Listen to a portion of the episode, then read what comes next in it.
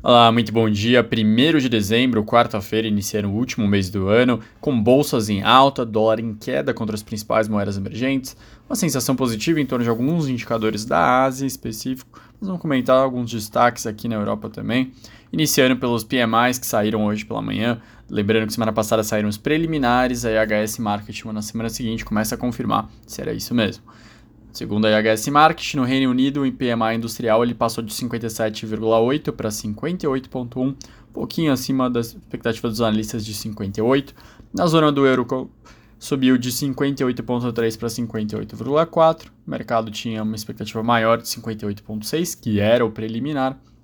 Na China, o indicador passou de 50,6 em outubro para 49,9. Foi para o território contracionista e foi contra o PMI oficial. A explicação é que na parte oficial, então para quem não sabe, na China é o único país que você tem os dados da Market, da IHS Market, empresa privada, e o governo mesmo solta um PMI. O PMI do governo, ele consulta mais empresas estatais, então geralmente existe sim uma discrepância entre o, o indicador oficial do governo e o da IHS Market, só para explicar rapidamente. Outros destaques: Banco Central da Turquia decidiu intervir no câmbio. Banco Central, então, depois de uma desvalorização bem forte da moeda da lira turca, ele decidiu que vai intervir no câmbio local com venda de dólares para fazer frente à, desvalorização recente. Agora, por outro lado, o presidente turco, o Erdogan, ele voltou a defender cortes na taxa, de, na taxa básica de juros, mesmo com as pressões inflacionárias cada vez maiores, o que também joga muito contra a moeda, a lira turca. A gente sabe que a sensação de que o governo, que o presidente está interferindo no trabalho do Banco Central nunca é bem recebido pelos, pelos mercados, e isso acaba sim trazendo algum eco para o Brasil. Como o Banco Central mostrou no começo do ano, quando você tem uma desvalorização ou uma valorização em algum par, uma moeda de um país semelhante em termos econômicos do ao Brasil, a gente tem observado uma volatilidade a mais no real brasileiro.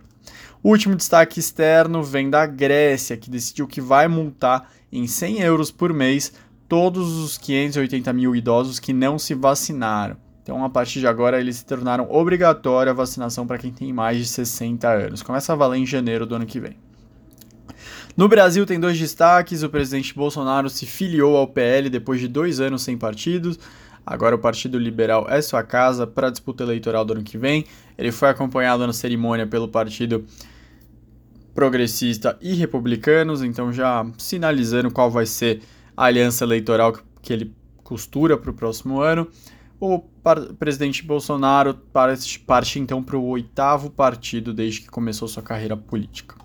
Outro destaque do Brasil é a identificação de dois casos da nova variante, originada na África do Sul, a Omicron. Então, dois casos, os primeiros da América Latina, foram identificados em São Paulo de duas pessoas que estavam vindo da própria África do Sul. Esses são os destaques dessa quarta-feira. Qualquer dúvida, entre em contato. Se não, um ótimo dia a todos. Até mais.